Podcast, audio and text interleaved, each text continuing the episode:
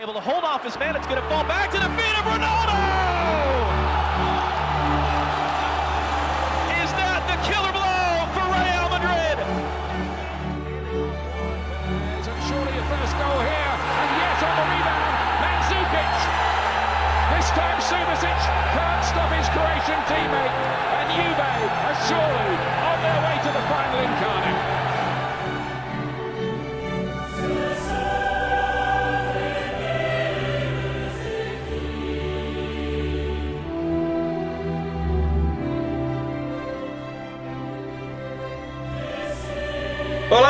futeboleiros! The Pitch Invaders, o podcast do projeto Future, episódio 48. Meu nome é Eduardo Dias e eu sou o host nessa invasão futeboleira. Agora, além do Stitcher, SoundCloud e iTunes, o The Pitch Invaders pode ser ouvido direto pelo nosso blog no www.future.com.br. Vini, véspera de Champions League, a sensação que eu tenho é que esse jogo de sábado é a soma de tudo que a gente tratou aqui no The Pitch Invaders. Eu me sinto parte mesmo, muitíssimo longe de Cardiff, desse jogo, porque a gente praticamente viveu essa Champions nesse um ano de podcast. A gente viveu rodada a rodada, tudo que passou por lá, a gente acabou comentando aqui todos os conceitos, ideias, joias, inovações passaram pelo Pit Invaders também. Como é que te bate essa final, Vini? Essa final embate, é, bem como tu disse, é uma final que a gente pôde acompanhar de perto, que a gente pôde noticiar de perto, que a gente pôde uh, analisar de perto com outros amigos, com, com outros invaders. Uh, então foi, foi muito bacana, a gente pôde presenciar isso e agora tem uma final Uh, com as duas, claramente, a minha, as duas melhores equipes da Europa. Isso me deixa muito feliz, porque nem toda Champions, para mim, chegam as duas melhores equipes da Europa. Muitas vezes por uma contingência de mata-mata, e isso é muito comum numa competição que é uma Copa, aquela equipe que não necessariamente é a melhor avança para uma final. E nesse caso agora nós temos as duas melhores equipes e duas equipes, uh, como a gente vem falando muito né, do futebol, do futebol líquido, uh, duas equipes que são muito mutantes e que para mim elas são muito a tradução daquilo que tem se praticado de mais moderno hoje no futebol, Eduardo. Vamos fazer uma conexão agora com o Gabriel Correia. Cara, Gabriel, a gente aqui evita polêmicas, a gente aqui busca sempre a profundidade, a reflexão só que de repente, foste alçado à fama por uma coletiva do Cuca. Olha aí, Gabriel, deixa as polêmicas lá de fora e junte-se a nós e explica aí pros Pit Invaders o que aconteceu. Dali Eduardo, Dali Vini, Dali Myron. Pois é, sabe que tava trabalhando pela Rádio Bandeirantes de São Paulo na coletiva do Cuca eu fiz um questionamento para ele que nem era para ser de maneira pejorativa e era um elogio, na verdade, que ele estava trabalhando um time e ele voltou a utilizar o Cucabol para se classificar contra o Internacional. O Cucabol, para quem não sabe, o, o, colega o Mauro César é, da ESPN, ele acabou usando de uma maneira meio chata, assim, dizendo que era a única forma de jogar do Palmeiras e vem sendo muitas vezes quando o Palmeiras precisa. E o Cuca ficou irritado um pouco com a pergunta que eu fiz. E depois disso, ele acabou dando uma exclusiva no Sport TV. Só que durante essa entrevista continuaram perguntando do Cuca Ball e ele me viu ali durante na sala de coletiva, me chamou me deu um abraço, eu até brinquei com ele. Se o Mourinho joga assim também, joga fechado, apostando é, numa bola também, não vai ser eu que vou te criticar, né, Cuca? Então tá tudo certo com ele, mas ele entendeu um pouquinho errado o que eu quis dizer quanto ao Cucabol. Não é de uma maneira pejorativa, até porque se o modelo dele é esse, deu para ver durante todo o jogo que uma hora a bola ia entrar, porque ele tem jogadores perfeitos para isso, principalmente na defesa. Myron aqui com a gente também. Myron, titular do podcast agora. Myron, a gente acompanhou toda essa Champions League e tu fizesse análise tanto para o blog do Future como para o Linha Alta. E como a gente tem um viés de não falar o óbvio, apesar de tudo que foi dito, a gente ainda tem coisa para falar sobre Juventus e Real Madrid, né, Marão? Uh, Dali Dinho, Dali Vini, Dali Gabriel. Cara, uh, a gente tem muita coisa a dizer, né? Uh, dessa final, que na minha opinião eu tenho que concordar com o Vini. São os dois melhores times da Europa chegando na final, porque o Real Madrid com, uh, é, o time que, é um time que se reinventou quando perdeu o Bale, a Juve é o time mais mutante da Europa, é o time mais sólido, é o time que mais joga futebol hoje no futebol europeu, na minha opinião. Então, e como a gente sabe, né? Futebol a gente sempre vai ter algo a dizer. E que bom estar aqui de novo mais uma vez com vocês, Gustavo. Vamos lá, Invaders, vamos invadir Cardiff.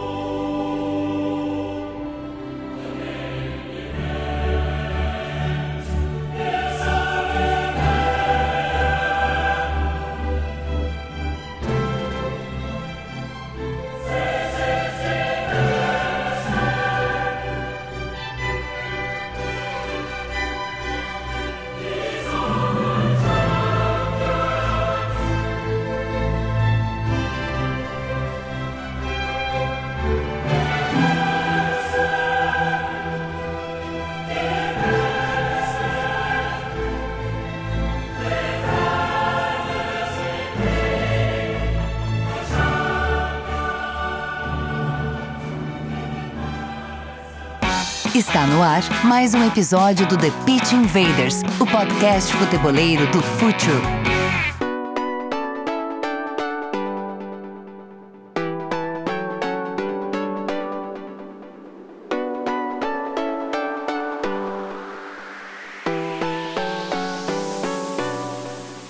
Está perto, sábado 15h45, Juventus e Real Madrid vão parar o mundo para a final da Copa de Clubes mais midiática do mundo. A gente sempre quando fala sobre jogos aqui, a gente procura dar uma abordagem que não seja tão datada. Então a gente vai tentar falar sobre Juventus e Real Madrid aqui de uma forma que os nossos invaders que vierem escutar esse podcast depois desse jogo consigam tirar alguma coisa dele, tirar alguma, alguma ideia, algum conceito, alguma coisa que a gente fale por aqui e consiga fazer a diferença.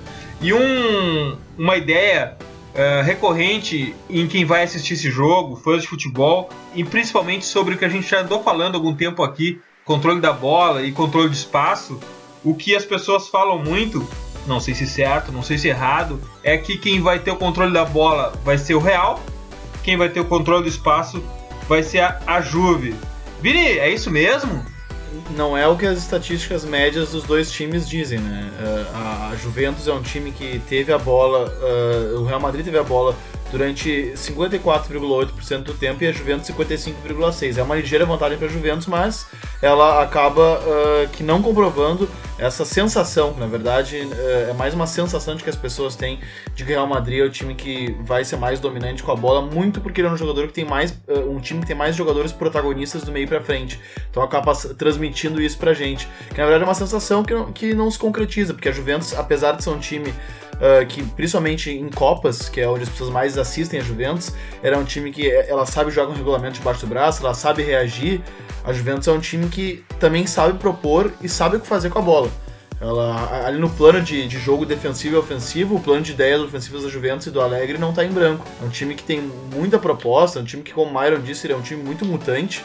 Eu, eu sempre coloco que, para mim, a Juventus é um time de, de três esquemas. Assim, é, é, ela faz uma, uma marcação uh, de bloco médio, uh, com muita pressão na bola em duas linhas de quatro. Uh, quando recua e quando o adversário consegue, com a bola dominada, fazê-la recuar, isso vira uma linha de cinco com quatro jogadores com quatro jogadores na frente e apenas o Higuaín.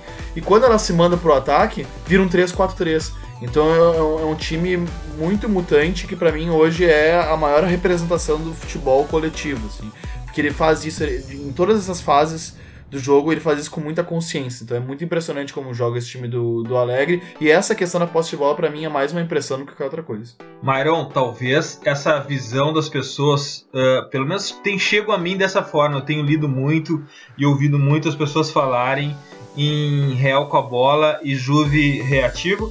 O Vini já, já colocou que isso é mais preconceito do que propriamente uma análise dos times mas talvez isso venha se a gente ampliar Real contra Juve para Espanha contra Itália. Talvez a visão preconceituosa se dê pela característica das escolas dos países, né, Myron? Sim. Uh, quando a gente pega e pensa, tá, futebol italiano, futebol italiano é.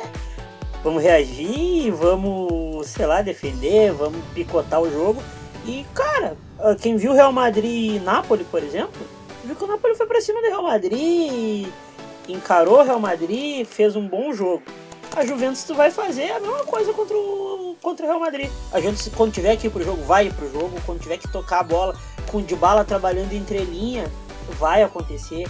Se tiver que uh, baixar numa linha de 5, outra de 4, só com o Higuaín na frente, também vai acontecer. Porque a Juventus ela muda muito dentro do próprio jogo a Juventus é o pior adversário que o Real Madrid podia pegar no final. A Juventus é perigosíssima e ela tem uh, peças para mudar o esquema sem trocar nomes. Eu, eu, acho que quem pensa que ah, o Real Madrid vai ter a bola e a Juventus vai ficar atrás, uh, tá esperando, sei lá, Real Madrid e Juventus dos anos 80, que a Juventus só reagia. É, é outro jogo. É, é, vai é, ser... o Real, em, em Mário, o Real Oi. Madrid Juventus de 98 da Amsterdã Arena. É, é isso aí. Mas não, vai ser um jogo totalmente 2017, século 21. Juventus praticando futebol líquido total, Juventus é, propondo em certas partes do jogo, tá? É, é, a Juventus é o pior adversário que o Real Madrid podia pegar, é, de fato. Gabriel tem um outro componente, o futebol, ele é a bola, ele é o espaço e ele é o tempo também. E nenhum time é, sabe fazer a gestão do tempo melhor que um time italiano. Os italianos têm a certeza absoluta, eles entram consciente em campo que um jogo de futebol tem 90 minutos no mínimo. Esse é um aspecto importante para a decisão também, né, Gabriel? É, até porque se a gente levar em consideração, por exemplo, até o próprio Real Madrid, né, que foi campeão na prorrogação contra o, contra o Atlético de Madrid, depois foi campeão nos pênaltis, né, um time que também tem uma força mental muito forte. Mas o time da Juventus, e eu acho que pela cultura italiana, como o Myron estava falando, também é muito mais próximo disso, de saber que o jogo tem mais de 90, que tem às vezes 95, 96 minutos, e até acompanhava alguns números, algumas estatísticas.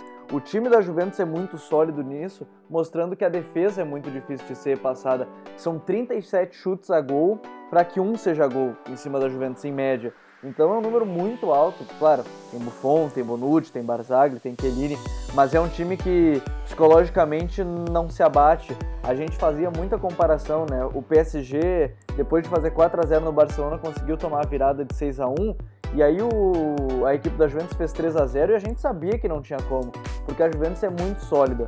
A Juventus e acho que a maioria dos times italianos, no seu auge, obviamente, elas aguentam essa pressão, elas sabem jogar o jogo, elas sabem segurar sem fazer cera, elas sabem controlar realmente o tempo da bola, onde ela vai estar, eles controlam o ritmo da partida sem ela. E foi isso que a Juventus veio fazendo durante toda essa caminhada e contra o Real Madrid isso pode ser muito importante para desgastar o time madrilenho. O, o Gabriel entrou na questão da defesa, Barzagli, Bonucci, Chiellini, mas na base disso tem Gianluigi Buffon. Uh, Vini, talvez a maior diferença técnica, se a gente botar lado a lado a escalação dos dois times, talvez a maior diferença técnica esteja no gol, né? Gianluigi Buffon contra Keylor Navas, porque Keylor Navas foi o ponto mais baixo uh, do Real Madrid, pelo menos na La Liga, né, Vini? Pá, tudo bem. Uh, quando eu falo a diferença mais abissal entre dois jogadores, tudo bem, não vou colocar Higuaín contra Ronaldo, mas Gianluigi Buffon e Keylor Navas, Keylor Navas, perdão, é uma diferença importante nessa final, né, Vini? Eu acho que sim, mas eu, eu estendo. Eu, eu acho que há o sistema defensivo da Juventus como um todo. Acho que o goleiro talvez seja o principal, se a gente for destacar. Mas uh, todos os zagueiros da Juventus, para mim, é, exceção do Sérgio Ramos, que é um, que é um, que é um zagueiro top também, mas uh, todos os outros três zagueiros da Juventus são superiores ao companheiro do, do, do, do Sérgio Ramos. E independente de quem vai jogar. O, o, trio da Juventus seria muito sólido e, e até mesmo os laterais, embora os o, o, Real Madrid tenha, por exemplo, o Marcelo, acho que o Dani Alves, na, na comparação com o Carvajal, por exemplo, ele é muito superior também. Então acho que o sistema da Juventus, eh, como um todo, ele acaba vencendo em quase todos os, os duelos, exceção do, do, lateral esquerdo. Myron, os laterais são importantes nessa decisão também, né? A gente tem três laterais brasileiros aqui nesse, nesse confronto.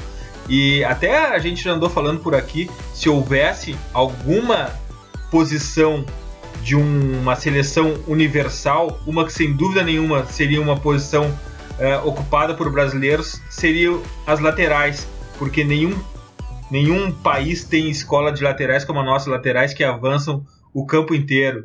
E Dani Alves e Marcelo são ícones desses dois times, né, Marão? Uh, Marcelo ainda mais, né? Porque o Marcelo é ele tem um, um modo de atacar no Real Madrid que é encantador. Ele tá vindo na lateral ali, na, naquele tempo aberto. Daí, quando joga com o Isco, o Isco ataca pelo lado dele, pela esquerda, ele vem para dentro combina com o Ronaldo Pum, dentro do gol. Dani virou. Virou não, né? O Dani sempre foi genial na posição, na minha opinião. Do lado direito, dos que eu vi jogar, só o Lan. O Dani, na minha opinião, ultrapassou o Cafu. O jogo lateralizado dos dois times é muito forte. É muito forte. Mas eu acho que o da Juventus se sobrepõe ao do Real Madrid. Eu vou explicar por quê. O Real Madrid ultimamente vem jogando com uma base de três atrás do Isco, né? Com Casemiro, uh, Kroos e Modric. E, e Kroos e Modric eles não têm, eles não dobram a marcação no, no lado. E como a Juventus tem os lados muito fortes com Dani e Alexandro, vai expor muito Marcelo e Carvajal o tempo todo. Vai, vai expor. E é ali que a Juventus pode, pode incomodar o Real Madrid nesse, nessa questão de lado. Já na hora de defender, a Juventus também sai na frente.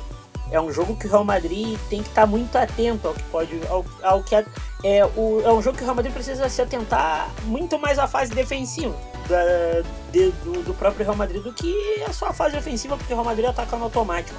O Real Madrid precisa entender como vai defender a Juventus.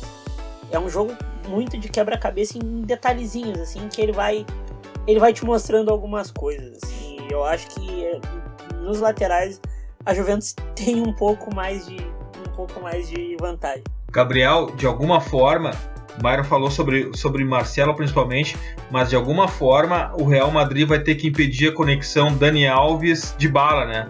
Porque esse é um ponto importantíssimo da construção da Juve. É verdade, e, e a gente já leu algum te, alguns textos falando sobre a parceria, por exemplo, na época do Guardiola do Daniel Alves com o Messi, que curiosamente o lateral direito com um atacante canhoto, um argentino, e agora ele repete isso com o Dybala, que é outro que é o projeto de melhor do mundo para as próximas temporadas, certamente vai brigar com o Neymar nesse posto, Mbappé e por aí vai. Só que, como o Myron disse também, essa dobradura de, de marcação não acontece pelos lados do Real Madrid e ao que me parece, acho que depois a gente pode falar um pouco mais sobre isso, o Real Madrid vai ter que marcar em duas linhas de quatro, e aí vai ter que botar o Isco, por exemplo, pelo lado esquerdo, vai botar o Modric pelo lado direito. Eu já vi muito o Real Madrid fazer isso, na verdade. Eles fazem duas linhas de quatro, botam o Ronaldo e o Benzema lá na frente, porque essa linha de passe, o Dybala ele tem feito o controle do tempo de uma maneira muito boa. Muito boa mesmo. Ele, ele não é aquele cara que quando puxa contra-ataque é o atacante que toca e sai correndo. Ele toca e para ele espera para ver a melhor opção, o melhor espaço. Então isso tem sido muito importante. Eu acho que o Real Madrid tem que tomar muito cuidado com essa conexão, que já deu muitos frutos e pode dar ainda mais se não conseguir dobrar a marcação pelo Daniel Alves, dobrar o outro lado com o Alexandro, que também aparece muito quando o Dani cruza. Então acho que tem muitas coisas pelo lado do Daniel Alves. Acho que o lado direito da Juve tem que ser o lado mais observado pelo Real Madrid. Vini, em alguns anos, 3, 4, 5, 10 anos, sei lá, a gente vai.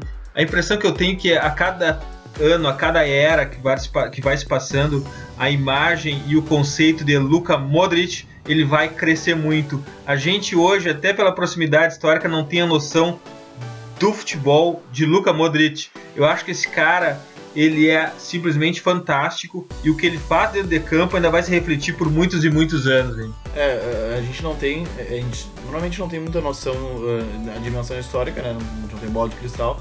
Uh, então a gente não tem muita, normalmente dimensão histórica do que serão uh, esses caras do presente, né? Tu citaste o Luka Modric, mas, por exemplo, a gente não tem noção histórica do que vai ser daqui a 20 anos a gente falar da dualidade Messi e Cristiano Ronaldo por uma década, por exemplo. Isso é algo que nunca aconteceu no futebol e que hoje a gente encara com naturalidade porque é uma realidade nossa há 10 anos, então eh, a gente não se espanta com isso, mas quando a gente se deparar daqui a uns 10 anos que o mundo inteiro uh, tinham dois caras que eram os melhores do mundo, e quando a gente se deparar e lembrar que jogou Luka Modric, que é um cara que revolucionou a posição, junto com outros caras, na verdade, né, mas enfim, é um, é um meio, é um todo campista, né, que a gente chama, e, e ele marca muito esse Real Madrid, que para mim é o Real Madrid dos meio campistas, com ele e o, e o Kroos e o Isco, que são caras extremamente dinâmicos, e é um Real Madrid, uh, o Real Madrid de Luka Modric, que é, é um Real Madrid dinâmico e fluido. Acho que essa, se a, a Juventus é o time mutante, o time do Zidane é, é, é o, time, é o time fluido e dinâmico. O, a, principalmente a, a, partida que fez contra o Atlético de Madrid no Santiago Bernabéu, para mim, ela foi a síntese disso. É um time que controla o jogo com caras que têm uma, uma precisão de passe muito grande, que são muito inteligentes, conseguem se movimentar entre eles. Então é assim, se o, o Modric não tá num bom dia, ele inverte pro Kroos, o Kroos é quem dita o ritmo. O Isco é um cara, uh, cada vez um engante mais completo, enfim, é um, é, é um, é um baita time. Escolar Com foi uma grande descoberta de Zinedine Zidane, né, Vini? Ah, uma sim, joia sim. que saiu do banco e foi, foi fabricada por Zinedine Zidane nesse time, né? É, ele, ele, ele, evoluiu, o Isco ele amadureceu muito nessa temporada, né? Ele foi bastante criticado né, na primeira temporada dele pelo Real Madrid. Muita gente dizia que, que era flop. E tal, que, que era um jogador superestimado, mas é um cara que ele, ficou, ele se tornou muito competitivo. Isso, isso a gente sempre tem falado isso, que ele se tornou muito competitivo. O jogo que ele fez contra o Atlético de Madrid no Bernabéu foi de outro planeta, foi fantástico, assim, é, é um jogo que há muito tempo eu não via um, um engante fazer. Uh, um cara que ele é de uma posição que muita gente questiona se não morreu no futebol e tal, mas ele, ele mostra como uh, essa posição pode ser repaginada, né? Que é a posição do, do meio ofensivo que joga por dentro. E ela pode ser repaginada com intensidade. Muita gente dizia, não, essa, o camisa 10 morreu, o Isco uh, contra o Atlético de Madrid foi um legítimo camisa 10, com um camisa 10 participativo, uh, não que esperava a bola chegar, mas que estava sempre na zona da bola, sempre oferecendo um passe de retorno, sempre oferecendo um, um movimento para poder dar um passe infiltrado. Esse é um cara que eu tenho um prazer enorme de ver ele jogar. Participativo, intenso, com personalidade, com ritmo e com muita confiança, né, Vini? Que é importantíssimo para chegar numa final. É, o, o, Real Madrid tá muito confiante, né? O Real Madrid tá muito confiante e, e se mostrou né, nessa Champions League. Uh, e é uma equipe que parece que sabe vencer, assim, é, e até é muito bacana isso nessa final. Mais outro componente que vai deixar a final muito bacana, porque são dois times que parece que aprenderam a vencer e que até podem não estar tá jogando, não dar nos melhores dos seus dias, mas eles sabem jogar uma final. São times que raramente perdem finais, assim. A, Juventus nas finais uh, domésticas de Copa não perde porque os adversários também são muito inferiores, mas o Real tem uma média impressionante de, de vitórias em finais. Então são times que, que sabem vencer mesmo não estando no melhor dia. Isso acho que vai, uh, para mim, é algo que deixa o jogo ainda mais uh, competitivo e mais em aberto. Eu, eu, eu não arrisco, assim, dizer. Até, vou te dizer, até pouco tempo eu achava que a Juventus tinha um certo favoritismo, mas eu não. Eu não, eu não arrisco, assim, principalmente porque eu estou estudando bastante Juventus para fazer uma pauta pro, pro blog. E, e, daí, lógico, eu querendo ver pontos fracos nesse time da Juventus, tem pouco, tem, eh, são raros os pontos fracos desse time da Juventus.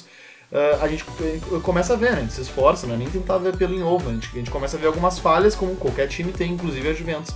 Daí tu começa a ver que o Cristiano Ronaldo pode aproveitar ela, que o Benzema pode aproveitar ela, que o Isco pode aproveitar. Então vai ser uma final muito equilibrada. Myron, Casemiro, Luka Modric, Tony Cross e Isco Alarcon. Mas do outro lado, Kedira numa fase, eu não sei se não é a melhor temporada dele. Kedira, Pjanic, Dybala e Mandzukic. É um baita meio campo, é, sólido e que consegue jogar e defender de uma forma exuberante, né, Myron?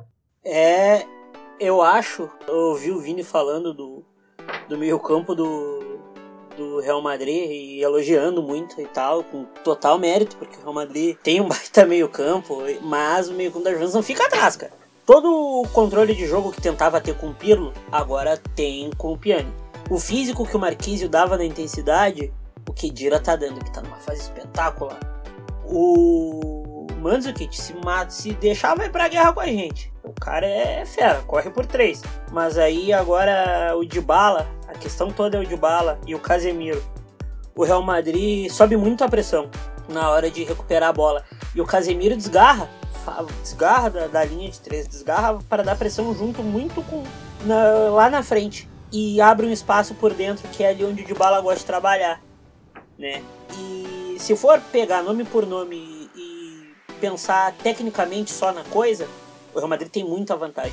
Mas esse meio-campo da Juventus é muito de uh, explorar os espaços que deixa, sabe? Uh, o trabalho do Casemiro vai ser muito importante nesse jogo porque ele vai. Ele, não digo que ele vai marcar o de bala, porque não. Mas volta e meia eles vão estar no meio, na mesma na mesma faixa de, de campo, e, se o, e o, como o de bala gosta de trabalhar entre linha, se deixar, o de bala vai deitar e rolar ali, e, e por ali que pode acontecer alguma coisa mas tu não pode deixar o Pjanic pisar na bola. Se deixar o Pjanic pisar na bola e começar a ligar a lateral e inverter jogo, a mágica acontece. Ele é muito bom. Ele não tem metade do hype que tem o, o Kroos e o Modric, que na minha opinião são muito mais jogadores que ele. Mas o Pjanic é fantástico. A temporada dele, pouca gente fala.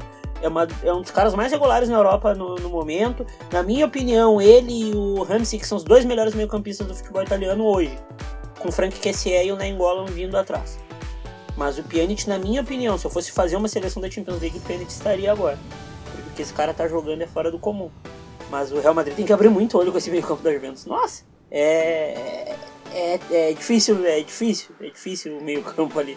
O campo da Juventus é muito bom, cara. Gabriel, a gente chegou na hora dos solistas, das virtuoses. Ronaldo, Cristiano Ronaldo e Dybala. Dybala é um craque em construção.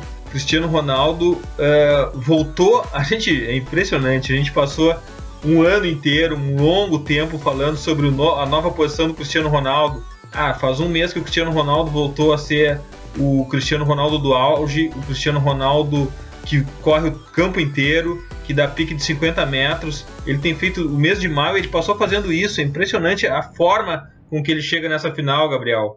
É, e só para quem é, imagina o Ronaldo, o Cristiano Ronaldo puramente físico, é bom lembrar que o começo da carreira dele, ele era muito parecido com um atacante brasileiro, era muito parecido e se inspirava muito no Ronaldo Fenômeno. E ele tinha o drible e o pique e a técnica muito parecida. Uh, ele não é só físico e agora é impressionante como ele voltou a ser o Cristiano Ronaldo do auge da forma. O que, que a gente vai ter no sábado? Vai ter o Cristiano Ronaldo, aquele de 20, 25 metros, mais próximo da, da área de gol, ou vai ter o Cristiano Ronaldo do mês de maio, esse que corre o campo inteiro de forma impressionante, Gabriel?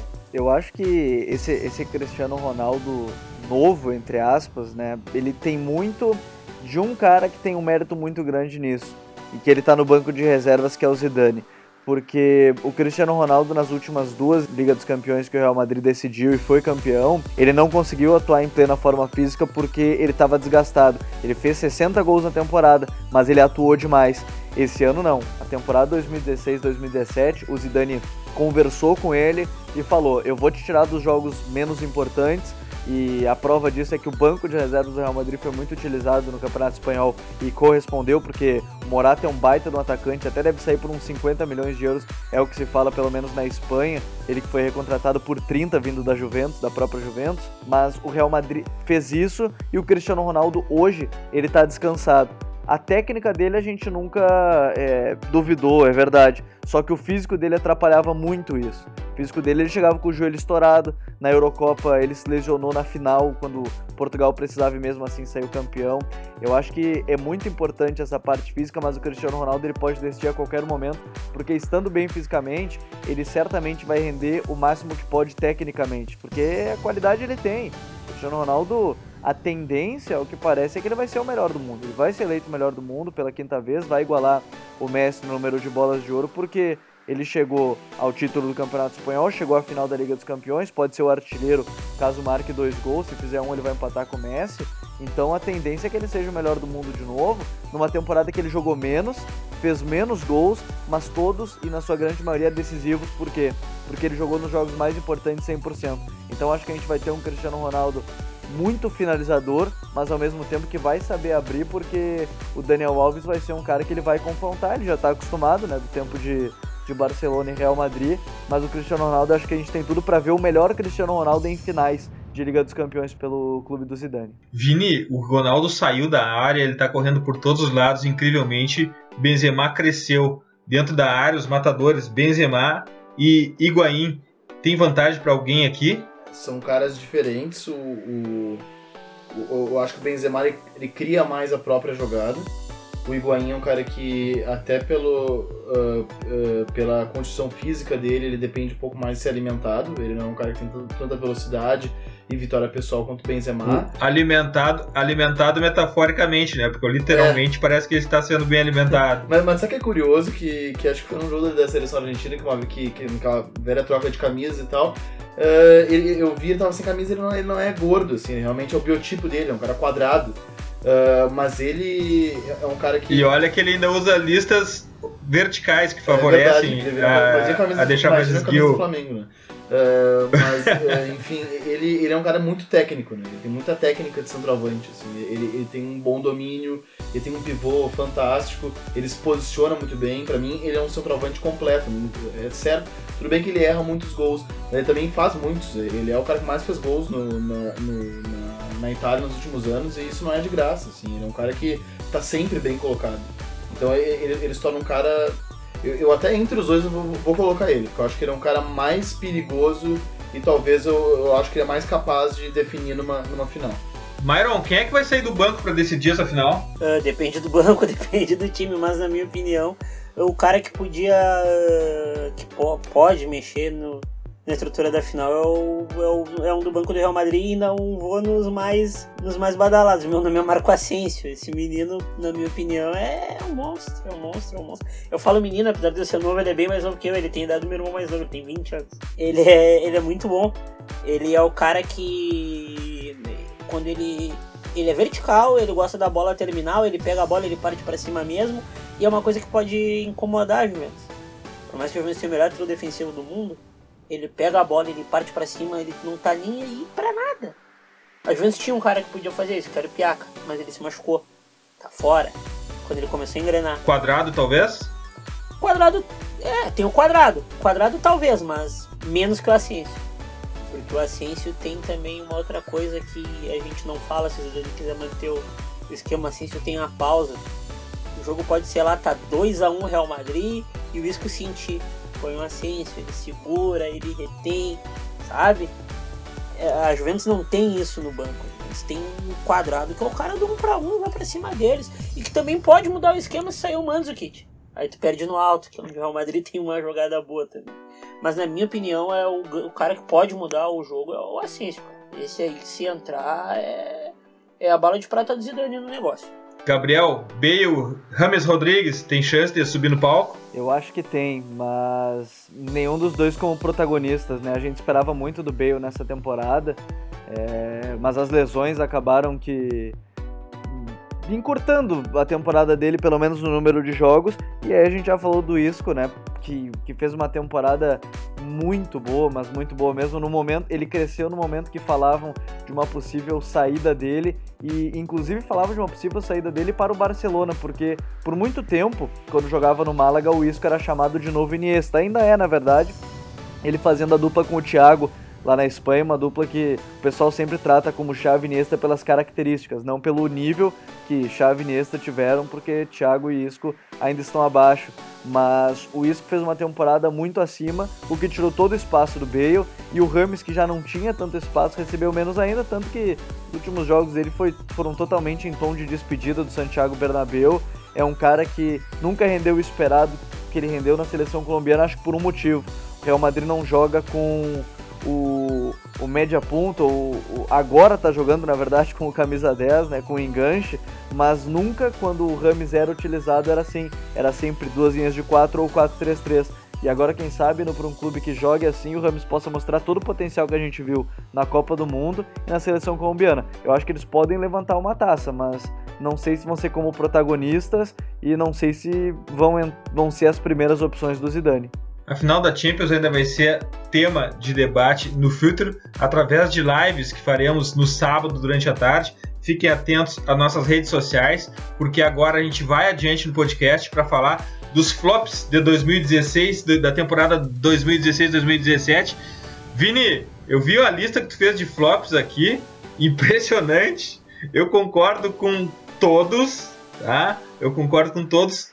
Vamos discutir um pouco Gabriel Barbosa, mas é uma lista que se esperava muito no começo da temporada e, incrivelmente, todos floparam, cada um com seus motivos, uh, estão todos descritos. Qual foram os critérios que tu utilizou para essa lista, Vini? Eu, eu realmente utilizei os critérios de expectativa ou investimento, né? Os caras que não tinham tanta expectativa são caras que pelo menos fizeram investimento, tem caras que são um combo disso, né? São, são os dois, assim. É o como expectativa mais investimento. Uh, talvez a exceção do Clavan, que eu, eu, coloquei como uma cota de jogadores do Liverpool ali, como torcedor do Liverpool, fui clubista mesmo, tive que colocar alguém para dar essa cornetada, coloquei o Clavan, e também porque eu não tava achando um, um, outro zagueiro. Mas de resto, a grande maioria dos caras, e a gente queria fazer uma seleção inicialmente, são caras que foram investimentos muito altos, assim, ou que tinha grande expectativa. O Hart, por exemplo, não foi investimento alto, porque foi empréstimo, mas era uma grande expectativa, é, não deixava de ser uma estrela, o jogador, o titular da seleção inglesa, no Torino. Então foi uma, uma contratação muito inusitada, né? Ninguém esperava, foi no final da, da janela, aquilo foi muito estranho para todo mundo, a gente comentou aqui na época. Uh, depois teve alguns caras que foram muito caros, assim, como Mustafa, por exemplo, que jogou com, com um cartaz imenso, que até acho que ele, ele foi o, o, menos pior dos zagueiros que eu citei, mas ele fez uma temporada quente do que se esperava. Uh, depois tem o Stones, esse aí eu acho que é um, um flop inquestionável.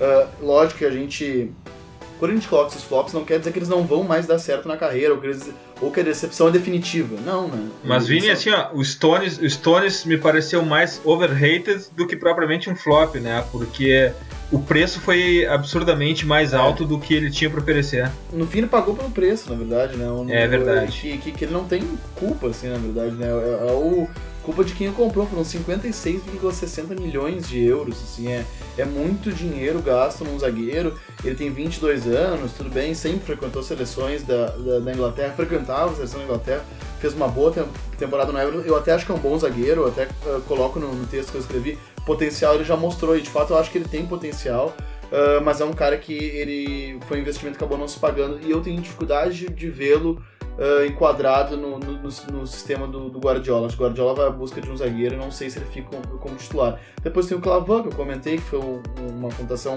é um ilustre desconhecido, um estoniano, que jogava no Augsburg. Foi um pedido do Klopp, acho que foi o grande erro do Klopp na janela, mas não foi um erro tão caro, foram 5 milhões de, de euros.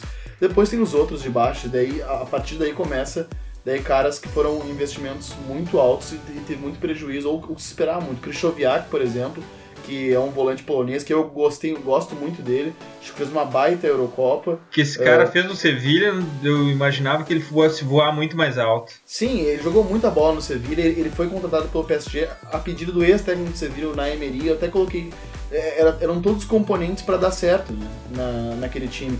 O, o, o pivote do, do, do, PSG era o, o Thiago Mota, ou seja, ele poderia entrar tranquilamente no lugar do Thiago Mota, que já é um veterano, ele, ele, podia fazer que o Thiago Mota faça que muito melhor. Ele entrou e não deu certo e ele jogou muito pouco. Ele acabou treinando separado, enfim, pediu para sair.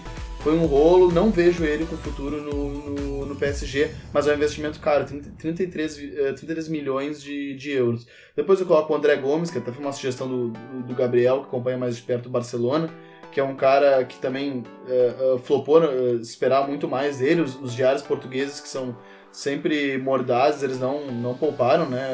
Foram no rim mesmo, disseram um fracasso de 85 milhões de euros. De fato é um cara muito caro, acabou não se pagando. Depois teve o Götze, que é um cara que, que eu esperava muito mais dele e todo mundo esperava. É um cara que não vem jogando bem há algumas temporadas, está sendo bem questionado.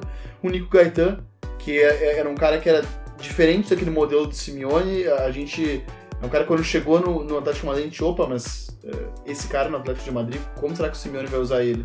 Incoerente. Incoerente, na verdade, assim, é, é, é, talvez coerente com a ideia de, de mudar um pouco a cara uh, ofensiva do, do, Atlético de Madrid, mas acabou não dando, não dando Talvez certo. em busca do simeonismo 2.0 que a gente falou tanto aqui, que, que acabou naufragando, né? Exatamente, o, o Nico uh, talvez seja a personificação disso, ele não conseguiu jogar bem regularmente. Depois teve o Ganso, que fez, não precisa nem, não precisa nem falar, né? Um cara que jogou cinco vezes no Campeonato Espanhol. Uh, teve o Ressé, que, que eu brinco, que é o Double Flop, porque é um cara que ele conseguiu flopar no, no, no PSG, o PSG desistiu rápido dele, uh, tamanha nulidade. Ele foi pro Las Palmas, do Kik Setien, que era um time ofensivo, um time bem armado, em tese poderia jogar bem, reencontrar o futebol. Voltou para a Espanha, não foi bem novamente, fez pouquíssimos gols uh, no Las Palmas. Depois teve o Gabriel Barbosa, que talvez seja o nome mais discutido, que é um cara que não teve oportunidades, uh, se queixou muito com a, uh, com, com, a reserva, mas eu coloquei ele porque foi uma reversão de expectativa. Por culpa dele ou não, ele acabou não, não, não, não jogando. E depois no banco, assim, todos os caras. O Banega, o Jansen, que foi muito caro, um holandês contratado pelo Tottenham. O Casiri, o Casiri eu coloco ele porque uh, ele entra pra mim naquele... Uh, uh, naqueles jogadores típicos que o Sander contrata. O Sander contrata jogadores aleatoriamente eh, destacados em alguma liga. Assim. Parece que ele, ele vai lá no Who Scored e olha um cara assim, bah, esse cara jogou bem na França, vou lá e pego ele. E o Casiri parece uma coisa assim, ele não, não tinha nenhuma. Ele tá completamente perdido uh, num time que tá perdido há três anos e foi rebaixado. E ele é inclusive tido pelos diários ingleses como o grande flop, da, a, a, a contratação mais cômica da temporada, porque ele, ele, chegou com algum cartaz, vestiu a 10 e nunca jogou bem uh, no, no Sano. Depois coloca o Sissoko, o Vieto, o Renato Sanches, muito jovem, mas que praticamente não jogou, o Cláudio Bravo e o Musa. Ah, o Renato Sanches numa liga, numa liga dificílima para jovens, né, Vini? Sim, sim, numa liga dificílima para jovens, mas acho que todo mundo esperou que, que, que ele tivesse mais minutos e se destacasse mais em algumas valências que ele sempre teve, né? Como por exemplo o desarme, e ele chegou até uh, entrar em alguns jogos no segundo tempo, mas um pouco apagado, mas é aquela coisa, extremamente natural, é um cara que saiu da liga portuguesa, foi para a liga alemã, certamente não dominava o idioma quando chegou, o cara que tem 19 anos, é muito jovem, eu aposto muito nele na próxima temporada, principalmente com a, com a saída do Xabi Alonso, embora não sejam jogadores parecidos, são jogadores que talvez disputassem posição. E o, e o Renato Sanches, acho que ele vai ter mais minutos com o Ancelotti agora. Cláudio Bravo. Sim, eu coloquei o Cláudio Bravo o, o, e o Cláudio Esse Bravo, sim, flopaço. Esse é um flopaço, porque esse foi um pedido do Guardiola. Foi muito caro para um jogador de 34 anos. É bem aquela coisa uh, uh, inflacionada e megalomaníaca da Premier League. Que era um goleiro. Uh, não interessa quanto vou pagar. Ah, qual é a multa do goleiro de 34 anos? 18 milhões de euros. Ah, vou pagar porque preciso de um goleiro. E foi o que o Manchester City fez. Ele chegou e contratou um goleiro praticamente porque precisava ser aquele. Guardiola bateu o pé, não, uh, não queria jogar com Hart, ainda não tinha plena confiança no Cabageiro, e veio o Claudio Bravo e é o mais incrível. Ele chegou pelo que ele fazia com os pés, e, e ele falhou muito com os pés. Ele, ele entregou muitas bolas, ele, ele, falhou pelo menos quatro ou cinco vezes cruciais, uma delas inclusive contra o próprio Barcelona. Uh, então é um, é, um, é um cara que esse é um, um flop gigante, assim. Coloquei o Hart como goleiro titular e não ele, porque a contratação do Hart foi tão cômica tão inusitada que não, não podia se perder essa oportunidade. Totalmente futebol manager aquela contratação. Ah, completamente aleatório. E Ahmed Musa, o cara mais escalado no futebol, no, no Ultimate Team do FIFA. É porque ele é um cara muito promissor no FIFA, né? Porque ele, ele, ele é muito jovem, assim, e, e no modo carreira que eu, que eu jogo, uh, que eu não jogo muito Ultimate Team, mas eu jogo modo carreira também, é um cara que ele é frequentemente comprado por quem joga porque ele é muito promissor. Então tu vai lá e compra ele, uh, eu acho que ele tem 22 anos, eu acho, uh, e ele é um cara que ele tem uma, um potencial evolutivo muito grande. E, e uma valência de velocidade altíssima. Sim, e, e, ele faz muitos gols também. Ele fez, se eu não me engano, ele fez 16 gols na última liga uh, russa, então é um cara que ele balançava as redes direto, assim, apesar de ser um cara baixo, ele é um cara letal, tá sempre bem posicionado, muito ligado no jogo. E ele mostrou, não mostrou nada disso né, no, no, no Leicester. Talvez por jogar longe do gol também, ele ficou jogando como um extremo marcador, como mais ou menos é o que fazia o Albrighton no, no time campeão, mas ele não é um Albrighton, então ele é um cara que talvez não tenha sido contratado com muito critério. Uh, naufragou num time que teve muita dificuldade. Mas o curioso é que mesmo quando o time deu aquela melhorada, quando chegou o Craig Shakespeare, mesmo assim ele não conseguiu uh, melhorar de rendimento. Vamos esperar na próxima temporada agora, mas eu tenho dificuldade de ver ele jogando nesse time. Eu acho que não tem muita cara do Leicester. Myron, o que, que houve com o Gabriel, Gabigol e Ever Banega? Estavam na barca errada? Ah, eles entraram lá numa. Eu ia usar um termo muito pesado, mas não posso. Eles entraram numa bagunça sem final, né, cara? A Inter de Milão não tem projeto. Não adianta, a gente não. A Inter de Milão esse ano foi. É a mesma coisa que chegar nós quatro aqui, ó, meu, vamos lá montar um time. A Inter de Milão é isso. Banega fez uma temporada espetacular pelo Sevilha, foi o melhor jogador da final da, da Liga Europa passada contra o Liverpool naquela virada impressionante do time do Naemery e não jogou bem, jogou na posição dele, com tudo para ele, não jogou. Gabigol, jovem, é, muito talentoso, é o sub-21 com mais gols no mundo. A gente não pode pegar e desprezar isso. É, chegou numa barca que, na minha opinião, eu, eu, eu uh, iria, porque pô, tu vai jogar na Inter de Milão, né? Por mais que o momento não seja a melhor coisa do mundo, mas é a Inter de Milão, ela ainda tem uma grife. Mas aí tu chega lá com um país totalmente diferente. Tu não é o craque do time como tu era no Brasil. Uma língua totalmente diferente, com companheiros uh, que talvez não, não acreditem tanto em ti. Com um treinador que prioriza antes o, o tático para depois do teu brilho individual, corta toda a liberdade criativa do jogador. Isso pesa, sabe? Pesa muito no Gabigol. Eu vejo muita gente falando do Gabigol, muita gente falando mal do Gabigol, decretando o fim da carreira do Gabigol. Porra, o Guri tem 20 anos. Isso não se faz, isso é um crime sem final. A gente não pode ser definitivo no futebol com algumas coisas, ainda mais com um jogador do talento do Gabigol. Eu acho que o Gabigol precisa de um empréstimo, sair da Inter Milan, porque joga o Perisic, que na minha opinião é uma usina para acender uma lâmpada, joga o Éder, que é uma usina para acender a lâmpada, joga o Palácio com 87 anos e o Gabigol não joga. O Gabigol deve ter matado alguém. Então eu acho que o Gabigol é, ele é um flop que tem muita solução. O Gabigol pode ir muito longe ainda. sabe? Acho que a gente não pode ser definitivo na, na, na análise do Guri. É um Guri muito talentoso, assim. Eu boto muita fé no Gabigol. Gabriel, o nosso Gabigol aqui do Pitch Invaders, e o flopaço do André Gomes.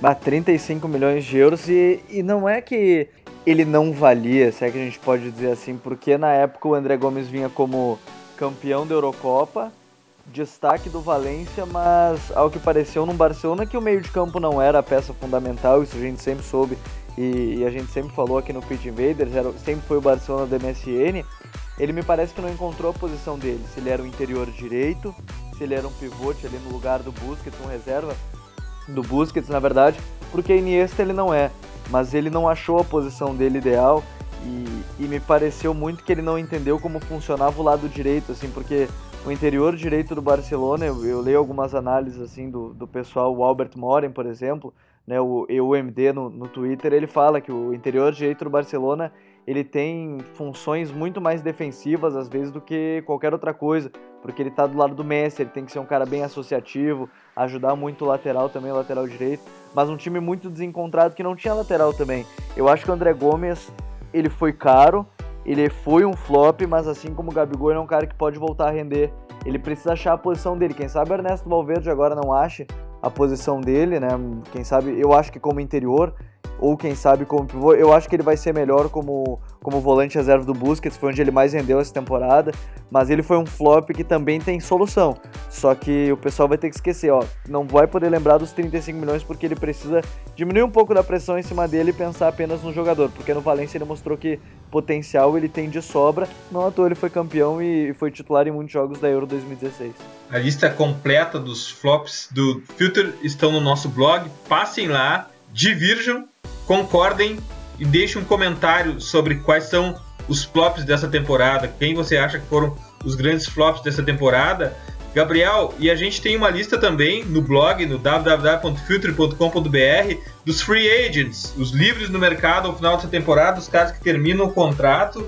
Quem são esses caras? Dá uma amostra para quem vai, quem vai passar por lá. Exatamente, a gente tem uma lista muito bacana né, desse pessoal que está saindo dos seus clubes, está terminando os contratos, e aí eu e o Vini a gente estava dando uma analisada e procurando quem eram esses jogadores. Alguns até já assinaram um contrato, alguns renovaram, mas a gente vai começar assim, um time que tem o Cabaleiro no gol, goleiro do Manchester City, né? O Manchester City do Guardiola. Goleiraço, tá fazendo... goleiraço. Pois é, um goleiro que sabe jogar com os pés se precisar, é um goleiro que, que tem suas qualidades para quem quiser, e, e saindo de graça, realmente vale a aposta, né? Principalmente por isso. O Gabriel Willi Cabaleiro foi um daqueles injustiçados que ficam fora da Copa do Mundo, né? Na última Copa do Mundo do Brasil me pareceu um exagero deixar ele de fora. Pois é, porque o na época o Sabella ele gostava muito do Romero. O Romero ele tem muito prestígio na seleção principal, né? Ele é um cara que, que, que, na seleção ele rende muito mais do que nos clubes e, e ele era reserva no United na época e foi convocado mesmo assim. Eu achei muito interessante isso e eu acho que é muito interessante ver que o Cabaleiro para um time que quer um goleiro que sabe jogar com os pés, ele, ele pode ser um reforço importante. Ele ajuda a criar ali, ele, ele não, não tem sido tão bom embaixo das traves como ele foi no Málaga, mas para quem quiser um goleiro que possa sair jogando, acho que vale a pena. A defesa, a gente tem colocou na lista o Sanhá, né, jogador do Manchester City também, o Pepe, zagueiro do Real Madrid, e eu até olhava sobre o Pepe, é muito curioso que muita gente fala, ah, mas o Pepe é suspenso toda hora, ele toma cartão um monte de vezes, mas o Pepe tomou 12 cartões nas últimas quatro temporadas. É um número menor que o Neymar, por exemplo, na, na Liga Espanhola. É impressionante, então, né? Ele tem. Mas é que os lances uh, midiáticos são dele são bem né? fortes. Até a gente colocou o Lucas Leiva como, como um defensor, o Vini até pode falar um pouco mais, mas ele jogou bem mais zagueiro, muitas vezes está encerrando um ciclo de 10 anos no clube, e o Clichy lá na esquerda. Aí a gente montou um meio de campo que é bem interessante, tá? O Yaya Churrey e o De Rossi acabaram que os dois vieram a renovar seus contratos, né? A Roma não ia perder dois ídolos ao mesmo tempo. Perdeu o Totti e perdeu o futuro capitão e que agora vai ser capitão de fato. E o Yaya Churrey que foi o cara que teve um índice de passe muito grande no Guardiola. Com o time do Guardiola pode ser que ele venha a ser titular. Mas a gente tem uma dica que eu, eu achei, pelo menos eu até falei com o Vini, que é um cara muito interessante, que é o Casorla é, 32 anos, é um interior ambidestro e claro que as lesões atrapalharam, mas ele é um cara que queria muito, muito jogo. Ele é um cara de muitas qualidades, eu acho que ele valeria a pena o investimento, porque seria de graça, pagaria o salário, ele vale a pena. Assim, é um interior de muita qualidade, criação, bate falta, eu acho que ele seria muito importante. Do outro lado, Jesus Navas, um cara de velocidade, foi campeão da Copa de 2010. Ele está duas temporadas sem marcar nenhum gol na, na Premier League, isso é bastante curioso, mas ele é um cara que dava muito mais assistências. E lá na frente o Balotelli e o Ibrahimovic. O Ibra ainda não sabe seu futuro, está se recuperando de lesão, mas o empresário dele, o Mino Raiola, já disse que ele vai ficar na, na, nos grandes centros. Pode ser que seja uma tendência ele ficar, inclusive, no Manchester United para disputar a Liga dos Campeões. E o Balotelli, a gente sabe que vem o extra dos problemas extra-campo, né? Mas ele foi bem no início, então vale a aposta. E depois a gente tem alguns nomes bem curiosos. Por exemplo, o Tremolinas para lateral esquerda, talvez ele não tenha o mesmo físico de antes, mas vale a pena para uma lateral esquerda de qualidade. O Honda, é, que o Myron vai sentir saudade no, no Milan, provavelmente o Honda jogando demais. Ah, vou sim. vou. O Honda. Vou morrer de saudade. Que deixa a camisa Meu 10 samurai vaga, né? é japonês. Sim, não, deixa a camisa 10 vaga pro, pro negrão, né, meu? Meu negão, o Frank que esse é. Pois é. já então, contratado, já contratado, né, mano? Já contratado. Já contratado. O, o Joey Ledley, o Gonzalo Rodrigues, o Miguel Veloso e eu acho que o próximo nome vai impactar, na verdade, o mercado brasileiro, porque a gente vai ter umas novelas. Nilmar. E aí vocês já sabem como no Brasil amam o Nilmar São Paulo, o Inter, o Santos. Esse é um cara que tá ficando livre no mercado agora e pode ser uma opção para algum clube brasileiro de repente. Verdade. Passem na www.filtre.com.br para conhecer todos os free agents da nossa seleção. Discordem, comentem, concordem, os comentários estão abertos para todas as sugestões de vocês, porque agora a gente vai adiante para o preview. E o preview dessa semana, uh, a sombra da final da Champions League. Eu selecionei aqui na primeira divisão argentina Boca Juniors Independiente. Na primeira divisão argentina também São Lourenço e River. No Campeonato Brasileiro, Corinthians e Santos. E Flamengo e Botafogo. E na MLS, que assim como o Brasil uh, segue no calendário diferente do calendário europeu, Orlando City e Chicago Fire.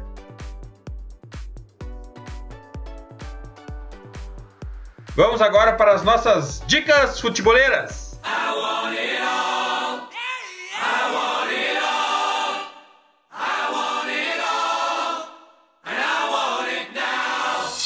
Algumas semanas atrás, o Euloco Bielsa passou aqui pelo Brasil e nos acabou nos deixando uma baita de uma lição, conceitos bastante particulares e todo mundo acabou refletindo bastante sobre o que ele disse, o que é sempre bom no futebol, muito conservador. Cada vez que chega um, um cara aqui que fala coisas diferentes, a gente fica todo mundo pensando, querendo saber se é isso que a gente está fazendo está certo ou não, e isso é fundamental para a evolução.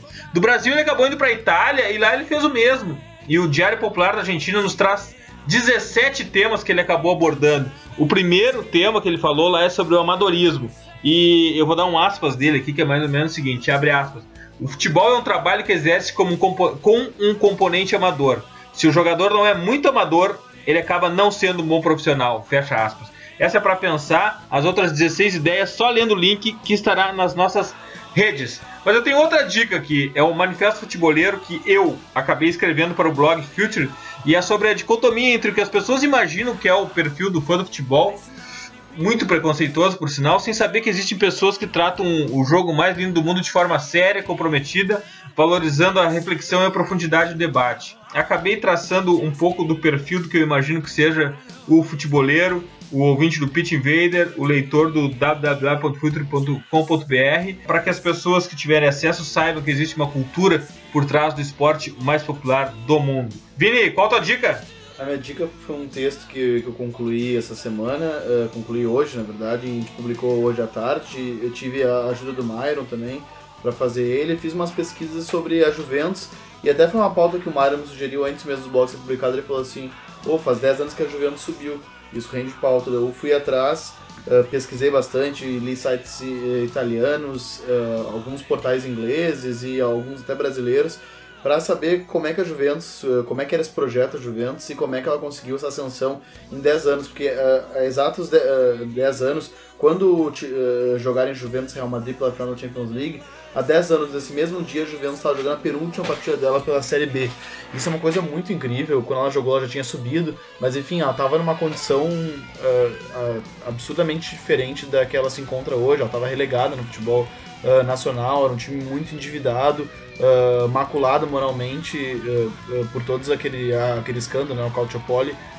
então era um time que vivia uma, uma outra história, não tinha o atual Juventus Stadium e de lá para cá ele passou uma série de transformações administrativas que foram se, refletir em campo Uh, e é essa Juventus que a gente vê hoje, que é uma potência absoluta no território italiano, não tem nem graça já, ela vence há, há um bom tempo campeonatos italianos, a gente tem dificuldade de imaginar uh, que esse cenário mude num, num, curto espaço de tempo, e eu conto isso, eu, eu, falo um pouquinho sobre o Giuseppe Marotta, que é um, um italiano que, que era o, o dirigente da Sampdoria, que levou a Sampdoria para a UEFA Champions League, foi contratado, para dar essa transformação na Juventus e como ele fez essa transformação junto com o André Agnelli, que é o atual presidente da Juventus, da dinastia Agnelli, né, que é uma dinastia que está na Juventus aí desde os anos 40, uh, dinastia que também é proprietária da, da, da, da montadora Fiat. Então é, é, tem, tem toda uma história por trás uh, que é muito bacana e eu conto ela nessa reportagem. É, é do Calvário ao Céu, tá lá no www.future.com.br. É demais, eu li e a gente já aborda essa viagem do Calvário ao céu, como o Vini colocou aqui, desde o episódio 1. Então foi o seguinte, ó, dá uma lida nessa reportagem. Uh, ela já está na nossa fanpage no Facebook, Future FC no Facebook, e também dê uma olhada no nosso arquivo de podcast no episódio número 1, onde eu relato toda essa história fantástica. Vini, graças! Obrigado, Eduardo. Futeboleiro, eu encontro vocês no sábado, viu? Não, não perde. Não perde. Teremos lives sobre a Champions League. Gabriel, qual é a tua dica futeboleira? A minha dica futeboleira é um texto, olha, tremendo que eu, que eu li hoje, que foi no The Players Tribune, um texto do Daniel Alves, O Segredo. É, é sobre a história de vida dele e cada vez mais, na verdade, eu, eu, eu respeito o Daniel Alves porque ele é um vencedor na vida e um vencedor dentro de campo.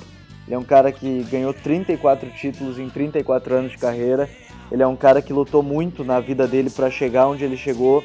E eu não vou contar a história dele, mas eu vou contar um trecho muito legal que a gente pode linkar justamente com essa final de Liga dos Campeões.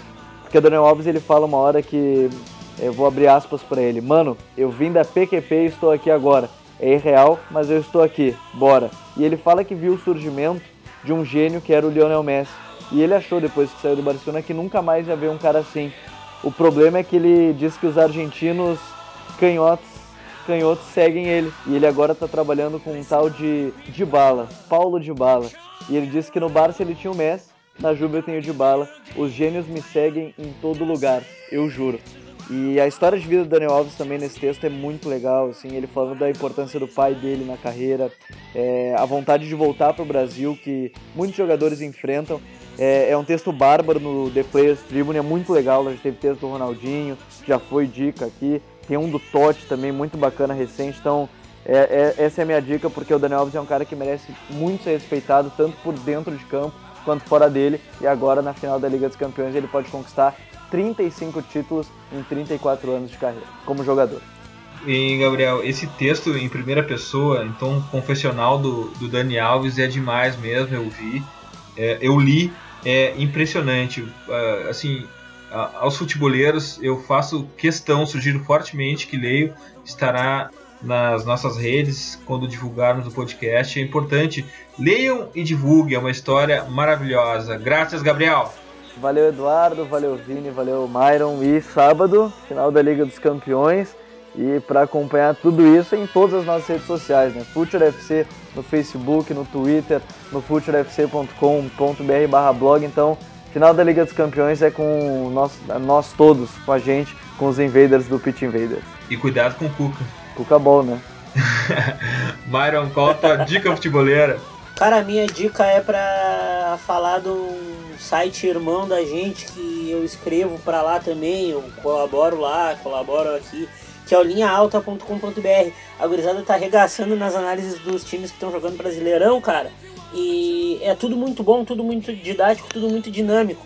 É a gurizada que é, me abriu espaço para falar de futebol, para escrever sobre futebol e como eu costumo dizer, o Alta é o meu bebê, que eu vi dar certo, tá engateando, tá aprendendo a caminhar e eu tô muito feliz.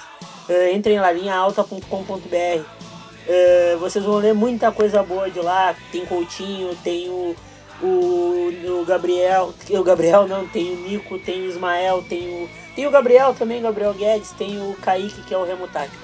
Entrem lá e vão se deliciar. E muito obrigado, gente, pela oportunidade mais uma vez. Desculpem a gripe, meu nariz meio trancado. Uh, já sabe, sábado é com a gente, entrem nas lives do Future e a gente vai falar muito bem. A nossa cara não é muito bonita, mas a gente vai falar da final da Champions League lá pra vocês, tá bom? Graças, Myron. Até lá então. Valeu, gurizada. Dale, gra... até lá. Bom, a dica que fica de todos nós aqui é fiquem atentos. Durante sábado faremos algumas lives para falar da final da Champions. E nunca esqueçam, The Pitch Invaders, o podcast do Projeto Future, está no iTunes, no Stitcher e na SoundCloud. Assine nosso feed. Sigam também a nossa playlist futeboleira, hashtag We Love Football do Future FC no Spotify. E curtam a melhor galeria de futebol culture do Instagram no perfil Future FC. Lembrando aos invasores usuários Apple, não deixe de nos dar aquela moral no review, clicando em algumas estrelas para melhorar o nosso rating e aumentarmos o alcance de nossa invasão futeboleira. iOS ou Android, assine nosso feed e receba todos os episódios on demand. Invadam o nosso blog futeboleiro www.future.com.br. Abraço e até a próxima invasão de Pitch Invaders!